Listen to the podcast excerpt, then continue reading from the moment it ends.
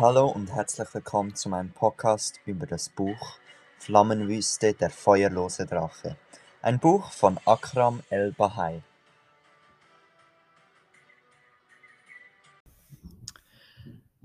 Heute mache ich ein Interview mit Lars Hallo. und Lars würde jetzt mit seiner ersten Frage anfangen.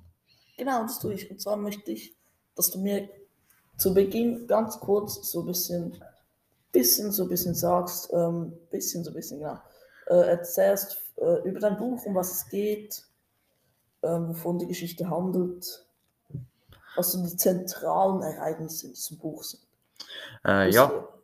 kann ich machen. Äh, das ist jetzt das dritte Buch. Also sollte ich einfach das dritte Buch erklären oder so die ganze Reihe ein bisschen Ähm, zusammengefasst. nee, mach das Buch, das du gerade liest, bitte. Okay, sicher. Ähm, in diesem Buch ist es eigentlich so, dass sie aus Hambar zurückkommen aus dem zweiten Buch und wieder zurück in die Wüste aus einer Seestadt so. Mhm. Äh, und Anur greift Nian an, weil er dieses eine Wort hat. Das eine Wort habe ich ausführlich im ersten äh, Podcast beschrieben und das ist so die Hauptquelle der Magie. Mhm. Äh, und und äh, da hat es sich herausgestellt, dass Anur ein Teil dieses Wortes in seinem eigenen Kopf hat und nicht in dieser Perle, in der es eigentlich steckt. Mhm. Ist ein bisschen verwirrend, aber wird dann er noch erklärt von äh, Shash Shakshuka heißt er, sehr schwerer Name zum Aussprechen, äh, durch einen nie geschriebenen Brief. Diese Bibliothek der ungeschriebenen Bücher ist auch sehr verwirrend zum Reinlesen. Äh, und äh, ich habe das Buch noch nicht ganz gelesen, aber beim jetzigen Punkt sind sie so, dass sie äh, Nian angreifen mit einer großen Seeflotte, weil er Gamia aus dem Blindenpfad befreit hat. Beim Flin- Blindenpfad ist der Leviathan, der erste Drache, gestorben und seine Flammen haben die Wüste gebildet und der Blindenpfad ist vollkommen unwirtschaftlich geworden. Also, Okay. Ähm, kann, kannst du mir vielleicht auch ein bisschen was zu der. Äh, also, es gibt eine Bibliothek, wo keine Bücher drin sind, oder? Muss ich mir das vorstellen? Äh, nein, es gibt eine Bibliothek, in der Bücher und andere Schriftstücke, das heißt einfach ungeschriebene Bücher, Mhm. äh, drin sind, bis sie geschrieben werden.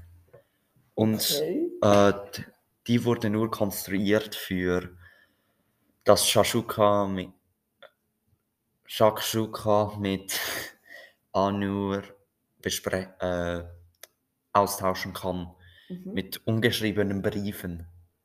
Okay. Bisschen, bisschen kompliziert. Auch seine Au Hauptaufgabe hat er durch so einen ungeschriebenen Brief bekommen.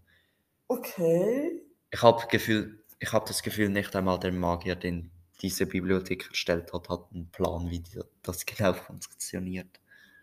Okay. Also, ähm, du hast vom ersten Drachen gesprochen. Gibt es denn noch mehr?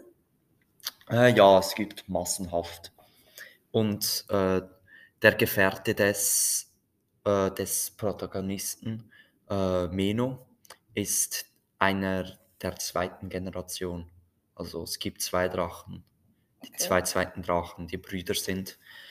Mintal ist aus der bösen Seite und Meno wird auch als der feuerlose Drache benannt, weil er kein Feuer spucken kann, wie andere Drachen. Oh. Ja, bitte. Ähm, was ist denn für dich bis jetzt so die, der, der Ort im ganzen Buch, äh, den du am spannendsten findest von der Textstelle her? Äh, als der Leviathan wiederbelebt wurde und er die Kriegsflotte angriff von den Menschen. Der Leviathan ist wiederbelebt worden. Also er ist nie richtig gestorben. Nyan Ah, hat okay. einfach, man hat erwartet, er sei tot wegen dem Blindenpfad und so. Das ist ja sein Feuer, das alles versenkt hat. Aber nein, er ist nicht gestorben, sondern er ist wiederbelebt worden. Also nicht wiederbelebt, ähm, einfach wieder auferstanden sozusagen. Okay.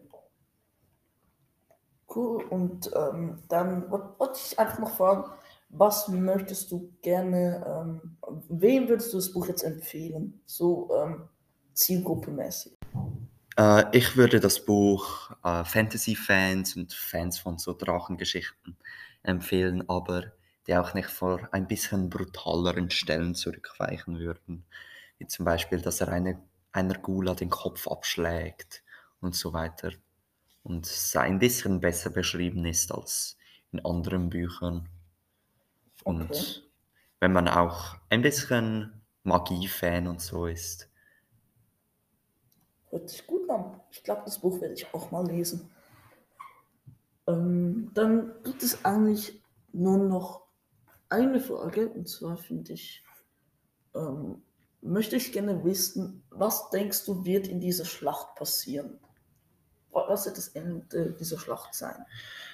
Ähm, bis zu dem Teil in der Schlacht, bei dem ich jetzt bin, ist schon ein bisschen fortgeschritten. Äh, Anur ist jetzt in diesem Drachenturm und redet mit Nian. Ich habe das Gefühl, diese Schlacht wird enden damit, dass Anur und Nian beide sterben. Beide.